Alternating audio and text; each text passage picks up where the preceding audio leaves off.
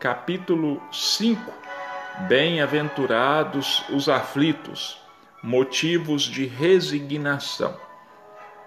Por estas palavras, Bem-aventurados os aflitos, porque serão consolados, Jesus indica, ao mesmo tempo, a compensação que espera os que sofrem e a resignação que faz bem dizer o sofrimento como o prenúncio da cura. Essas palavras ainda podem ser entendidas assim: deveis considerar-vos felizes, porque vossas nesse mundo são a dívida das vossas faltas passadas. E essas dores, quando suportadas pacientemente sobre a terra, vos poupam séculos de sofrimento na vida futura. Deveis então estar felizes por Deus ter reduzido vossa dívida, permitindo quitá-la agora, o que vos assegura a tranquilidade no futuro. O homem que sofre assemelha-se a um devedor que deve uma grande importância e a quem o seu credor diz: Se me pagares hoje mesmo a centésima parte do que me deves, eu te darei a quitação do que resta e serás livre. Se não o fizeres, eu te perseguirei até que tenhas pago a última parcela da tua dívida. O devedor não se sentiria feliz por submeter-se a toda espécie de provações para se libertar de uma dívida, pagando somente a centésima parte em lugar de se queixar do credor, não lhe agradeceria? Esse é o sentido dessas palavras. Dados os aflitos, porque serão são felizes porque se quitam e após a quitação serão livres. Entretanto, se ao se quitarem se individuam outro, jamais chegarão à libertação. Ora, cada falta nova aumenta a dívida, porque não existe uma falta qualquer que seja que não traga consigo uma punição forçosa e inevitável. Se não for hoje, será amanhã. Se não for nesta vida, será em outra. Entre essas faltas, é preciso colocar em primeiro lugar a insubmissão à vontade de Deus. Porquanto, se lamentarmos as aflições, se não as aceitarmos com resignação e como algo que merecemos, se acusamos a de usar de injustiça, contraímos uma nova dívida que faz com que percamos o benefício que se podia tirar do sofrimento. Eis porque é preciso recomeçar exatamente como se para um credor que nos atormenta. Pagássemos algumas cotas da dívida, enquanto que a cada pagamento lhe pedíssemos novos empréstimos. Ao entrar no mundo dos espíritos, o homem ainda é como o trabalhador que se apresenta no dia do pagamento a uns o patrão dirá: Eis aqui a paga pelos seus dias de trabalho. a outros, aos felizes da terra, àqueles que viveram na ociosidade, que colocaram a sua felicidade na satisfação do amor próprio e dos prazeres mundanos, ele dirá: A vocês não há nada a pagar, porquanto já receberam o seu salário na terra. Vão e recomecem a sua tarefa. O homem pode abrandar ou aumentar o amargor das suas provas pela forma com que encara a vida terrestre. Quanto mais longa lhe parece a duração do seu sofrimento, mais sofre. Aquele que se coloca sob o ponto de vista da vida espiritual compreende com um olhar a vida corporal. Ele a vê como um ponto no infinito, entende a sua brevidade e diz que esse momento penoso passa bem rápido. A certeza mais feliz o sustenta e o encoraja. E em vez de se lamentar, agradece as dores que o fazem avançar. Para ele que, ao contrário, nada vê além da vida corporal, esta lhe parece interminável e a dor cai sobre ele com todo o seu peso. O fato de encarar a vida vista espiritual resulta na diminuição da importância das coisas terrenas, o homem a moderar seus desejos e a contentar-se com a sua posição sem invejar a dos outros e a atenuar a impressão moral dos reveses e decepções venha a passar. Dessa forma, o homem ganha uma calma e uma resignação tão úteis à saúde do corpo quanto à da alma, enquanto que, pela inveja, o ciúme e a ambição, ele se submete voluntariamente à tortura, aumentando assim as misérias e as angústias da sua curta existência.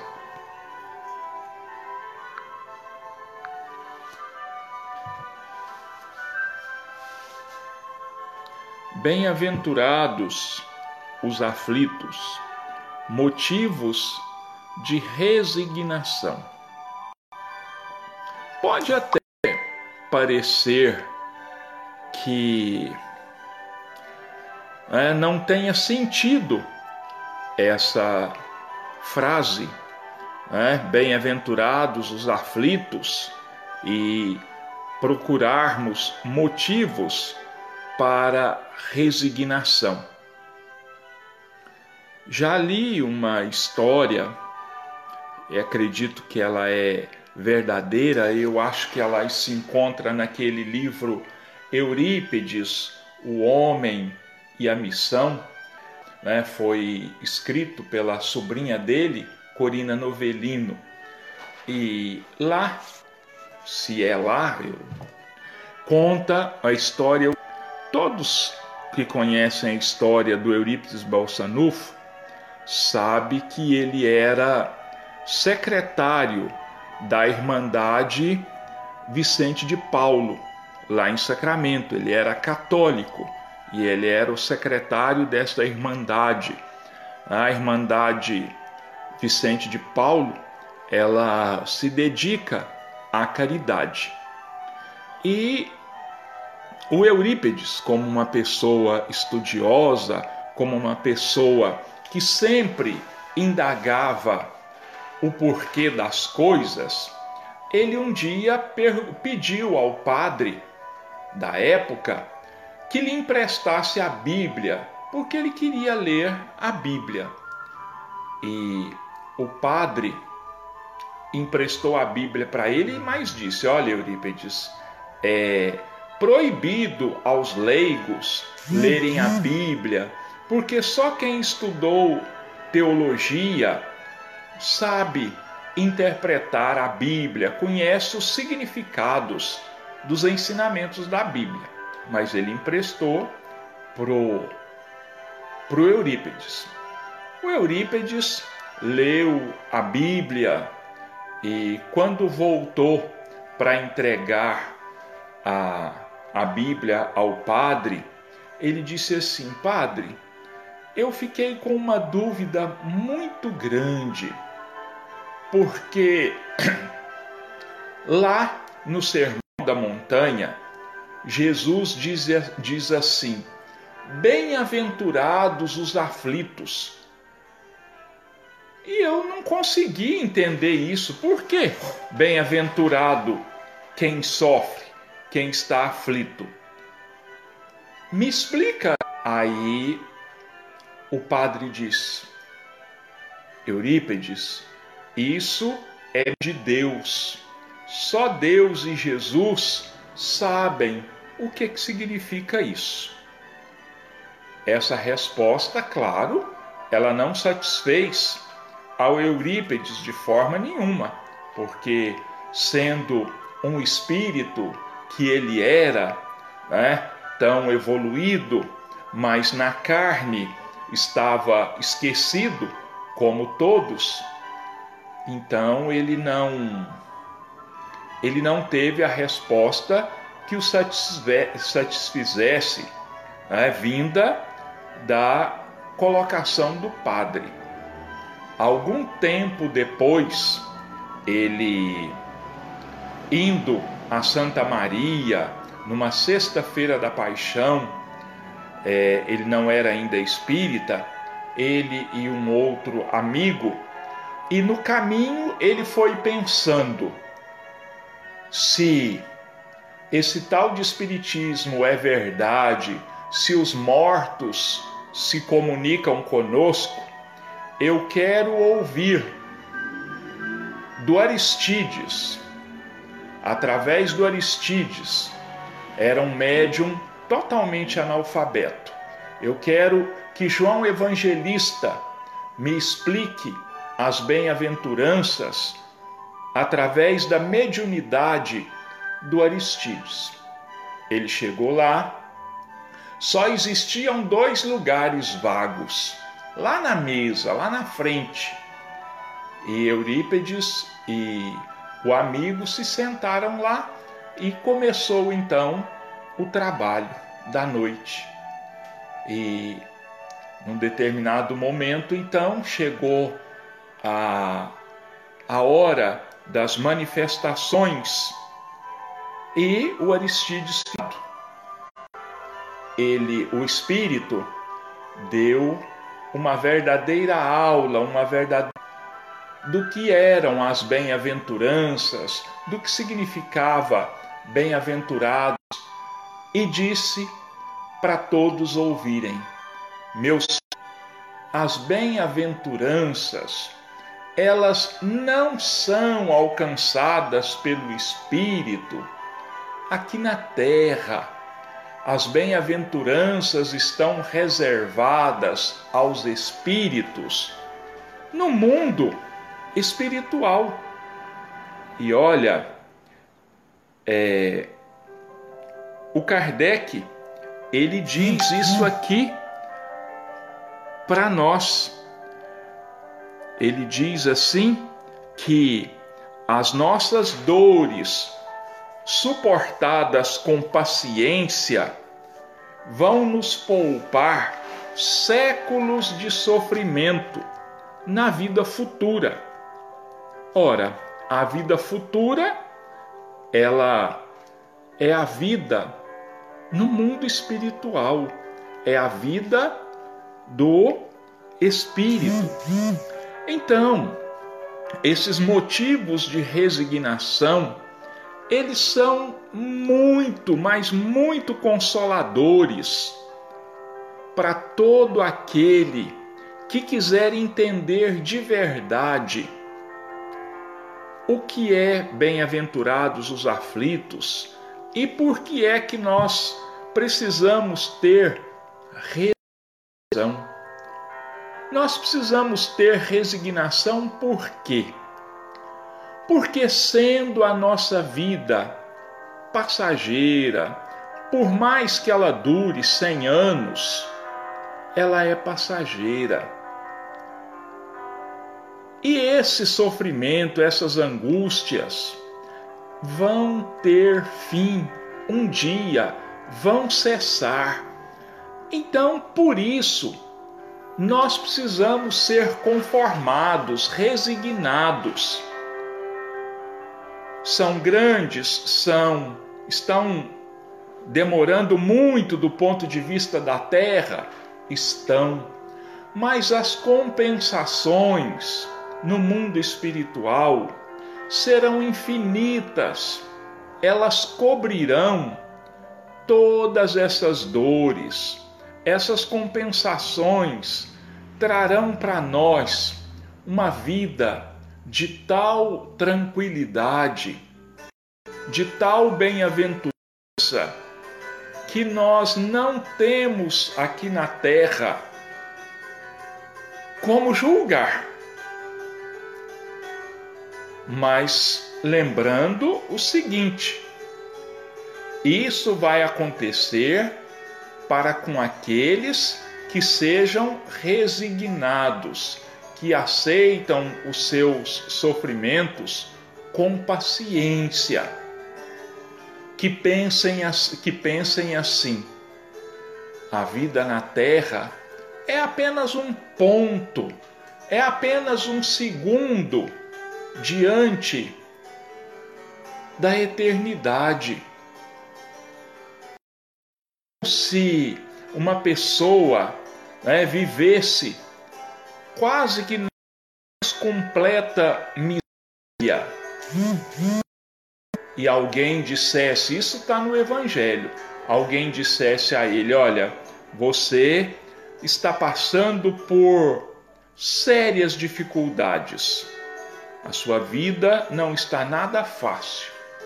Mas olha, eu vou te dizer, tá vendo aquele campo ali? Tá vendo aquela lavoura ali, aquele campo? Pois é, lá está enterrado um tesouro valiosíssimo. Se você se dispuser a procurar esse tesouro, você vai encontrá-lo e os restos dos seus dias vão ser vividos na abundância. Aí o Kardec diz: quem seria bastante louco para rejeitar a busca desse tesouro? Se ele trabalhasse um minuto, uma hora, um dia inteiro, mas no fim do dia ele encontrasse esse tesouro, ele ia esquecer toda a sua miséria passada, ele ia esquecer todas as suas angústias. E o Kardec completa com uma pergunta: O que é a vida na terra diante da eternidade, se não menos do que um minuto? Motivos de resignação significam também o trabalho que nós temos de quitação da nossa dívida. O Kardec diz aqui: são apenas os juros. Olha como isso consola. As nossas dores são apenas os juros. Deus não nos cobra a dívida total. Ele não nos cobra a dívida total, ele parcela. E nós então precisamos estar agradecidos, porque, é, como eu sempre digo, nós erramos no atacado.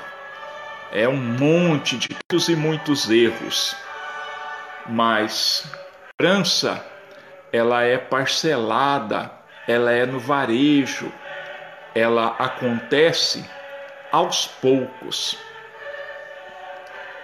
Mas aquele que errou, quita uma dívida, um erro, mas comete outro, comete outro, como que ele vai ser bem-aventurado? Pouco que ele não muda de vida, o sofrimento não está ensinando a ele nada. Ele continua batendo cabeça com os mesmos erros. Então, ele nunca, nesse ritmo, ele nunca vai saldar as suas dívidas. Então, é preciso a nossa vida ela tem esse objetivo. Nós precisamos sim saudar, não tem outro jeito. Nós precisamos quitar os nossos débitos do passado. Mas nós precisamos prestar muito nós precisamos cuidado para não adquirirmos novos débitos. É o que o Kardec está dizendo aqui. Eu tenho uma dívida. Eu vou lá, pago aquela dívida, mas faço outra. Pago e faço outra. Olha, é uma, um poço sem fundo. Isso é uma coisa totalmente irracional da nossa parte. Então, é preciso que a gente tenha a resignação, mas tenha também a sabedoria de não errar mais ou errarmos o menos possível, porque senão vamos viver em eterno sofrimento e a bem-aventurança vai ficar bem longe de nós. Eu vou ler para nós uma, uma página de Emanuel que está inserida no capítulo 2 do livro da Esperança, autoria do Emanuel e psicografia do Chico, capítulo 2, na presença do Cristo. Em verdade vos digo que o céu e a terra não passarão sem que tudo que se acha na lei esteja perfeitamente cumprido, enquanto reste um único iota e um único ponto. Jesus, Evangelho de Mateus, capítulo 5, versículo 18. É, eu perdi aqui quem foi que, que colocou aí essa frase do Emanuel aí, muito importante. Eu gosto muito porque essa frase é extremamente consoladora. Se é, a justiça divina, mais ou menos assim, né? Se a justiça divina for acionada para cobrar o débito de alguém e esse alguém for encontrado trabalhando em benefício do próximo, manda a misericórdia divina que a dívida seja suspensa, a cobrança seja suspensa por tempo indeterminado.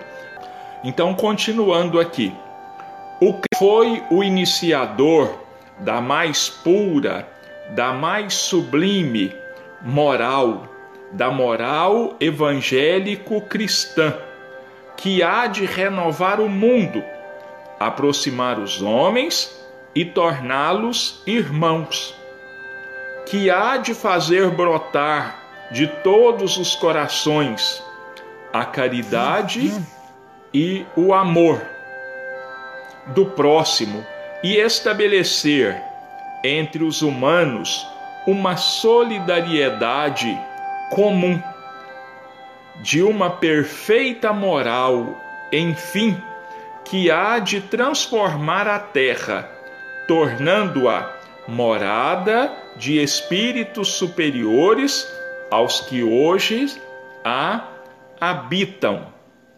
Evangelho segundo o Espiritismo, capítulo 1, item 9. Então, essa mensagem também ela é de um esclarecimento muito grande, falando para nós da missão do Cristo, do papel do Cristo na humanidade e, consequentemente, o papel do Espiritismo como a doutrina que revive a pureza dos ensinamentos de Jesus. A ciência dos homens vem liquidando todos os problemas alusivos ao reconforto da humanidade. Observou a escravidão do homem pelo próprio homem e dignificou o trabalho através de leis compassivas e justas.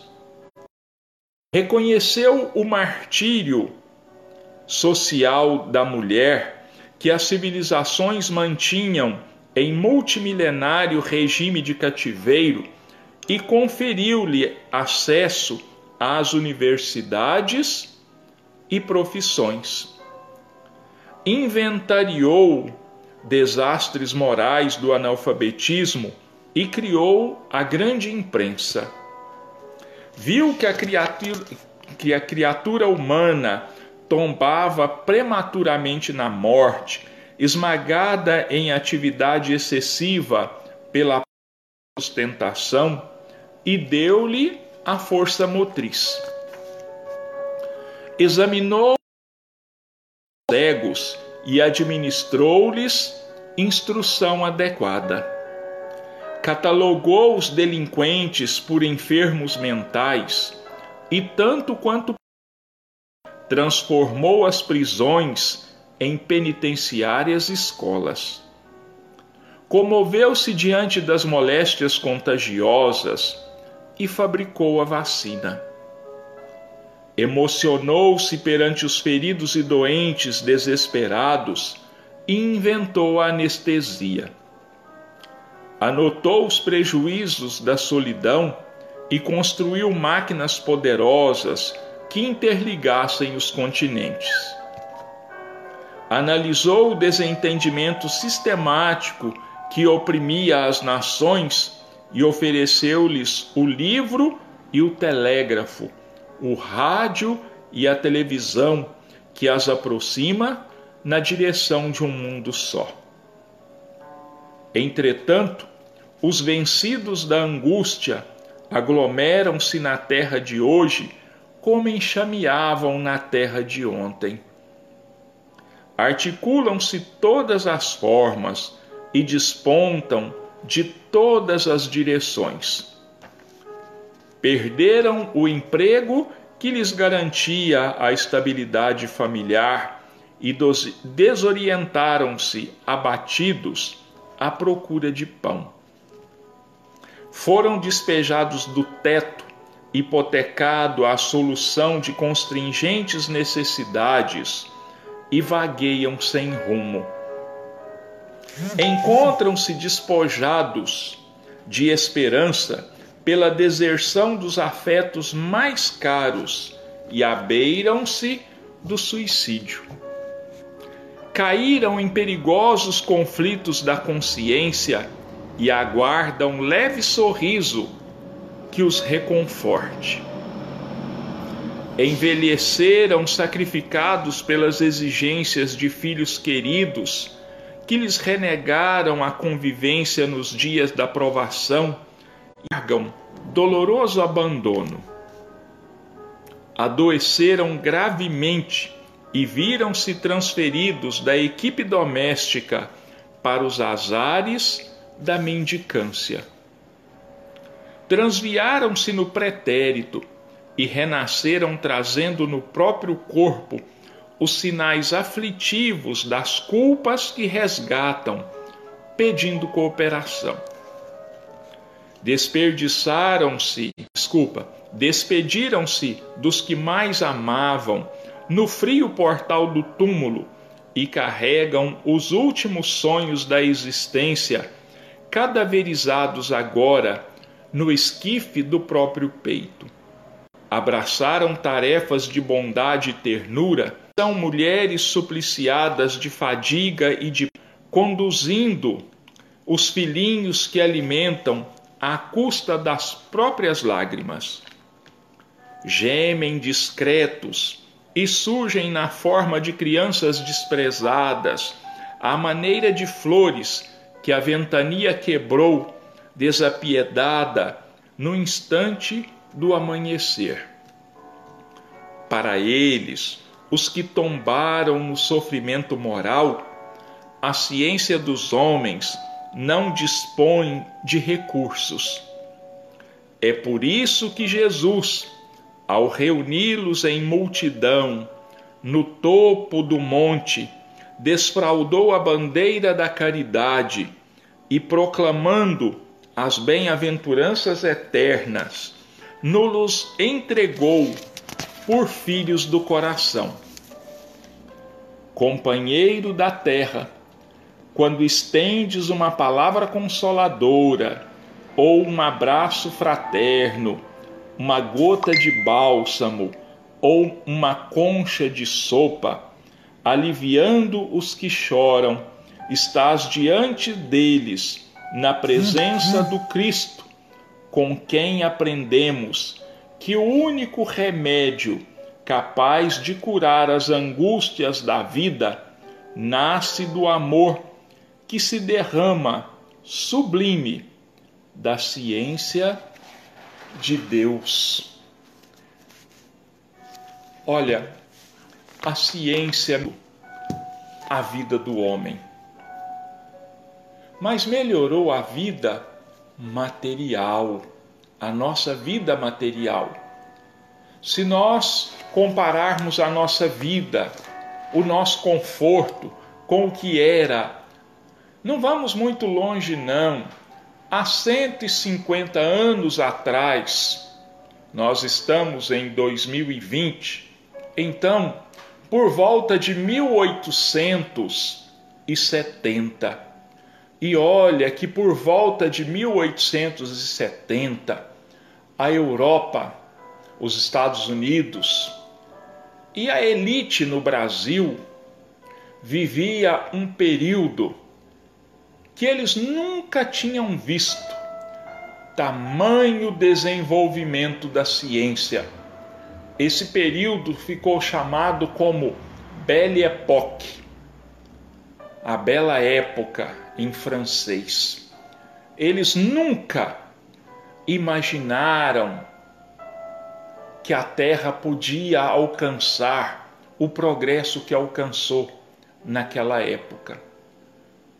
Se 150 anos depois, hoje, eles acordassem como eram daquela época, não estou falando reencarnados, com a visão que tinham naquela época, eles iriam ficar malucos, porque não iam entender como as coisas mudarem desse tanto estão aí, essas mudanças, e elas não vão parar por aqui. Elas não vão parar por aqui. Ainda vão chegar muitas e muitas transformações e mudanças. Mas a vida espiritual mudou muito pouco. O sofrimento continua tão grande ou maior do que antes. A fome, o descaso, o abandono, a ingratidão, o desamor são muito grandes. Essas dores do espírito não alivia. Essa for os milhões de toneladas de alimentos que são produzidos todos os anos não saciam.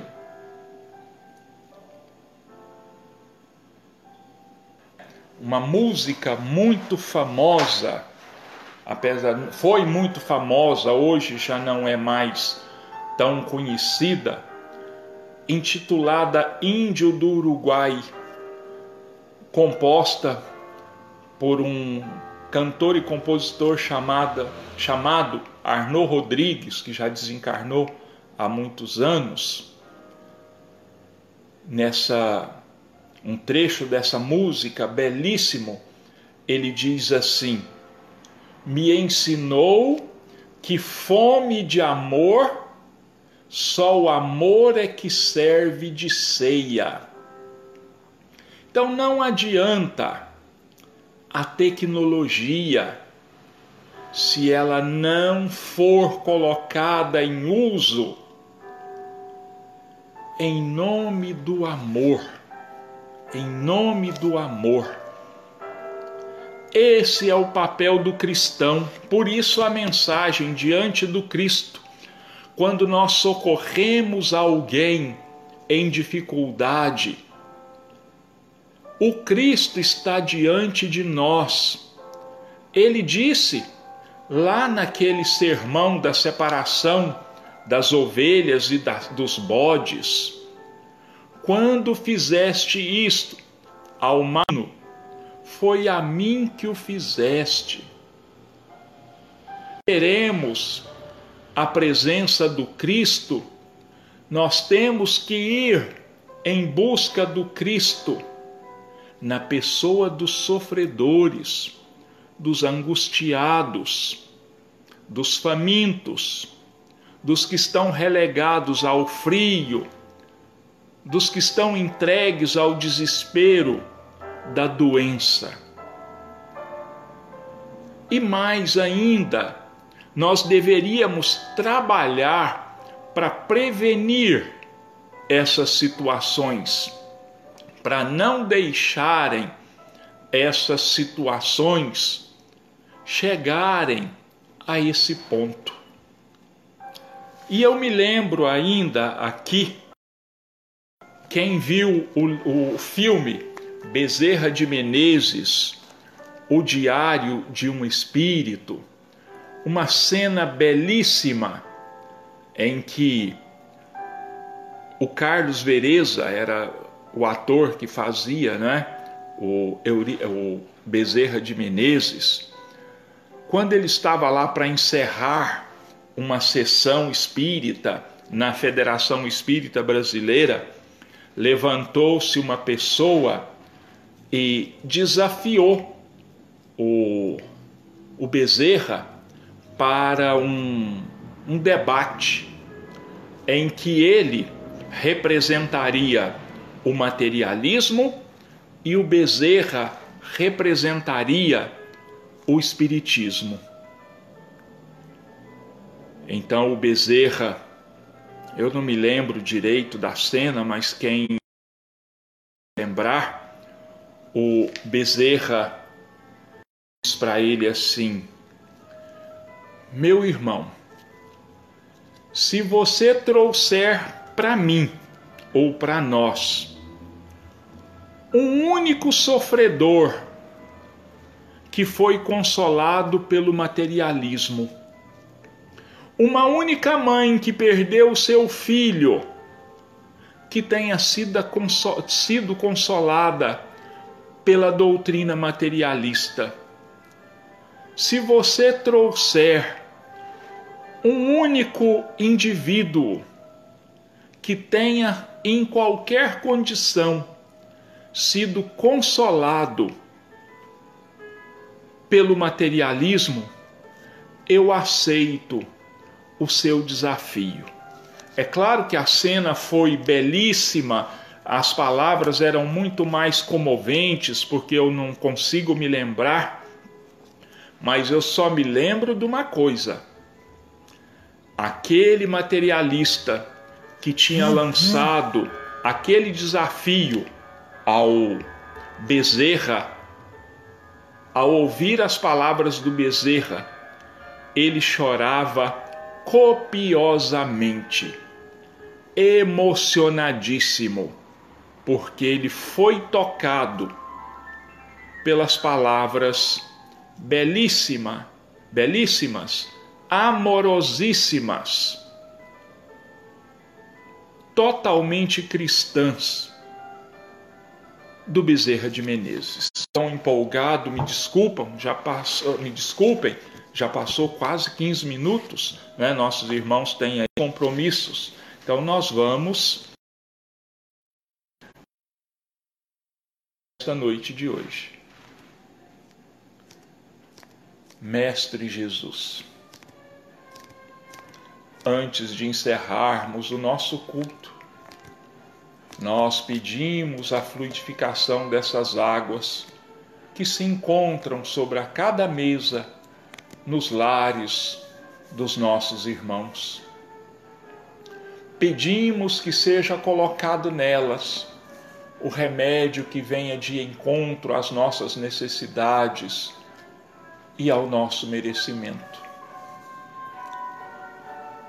Pedimos e agradecemos a limpeza espiritual em cada lar, a neutralização de todas as energias negativas, o recambiamento de toda e qualquer entidade menos feliz que por acaso estivesse estagiando nos nossos lares. Pedimos finalmente, Jesus, que nos torne bastante humildes, que possamos trabalhar para desenvolvermos em nós a verdadeira humildade, a verdadeira resignação, a fim de que estejamos incluídos entre aqueles a quem chamas de bem-aventurados os aflitos. Que nós tenhamos permanentemente em nosso espírito de que a paciência e a resignação, a fé e a esperança são as ferramentas, os instrumentos que vão nos conduzir à verdadeira transformação ao estudarmos, entendermos e colocarmos em prática o seu Evangelho, todo amor, todo bondade, todo misericórdia consolação. Muito obrigado a Deus. Muito obrigado a Jesus. Obrigado aos nossos espíritos amigos, guardiães da nossa casa e de todos os lares, por nos protegerem e nos ampararem em todas as nossas necessidades. Agradecidos, Jesus, nós entregamos as nossas vidas e todas as vidas em Suas mãos, te pedindo que faças, cada um de nós, instrumentos da Sua paz e que assim seja.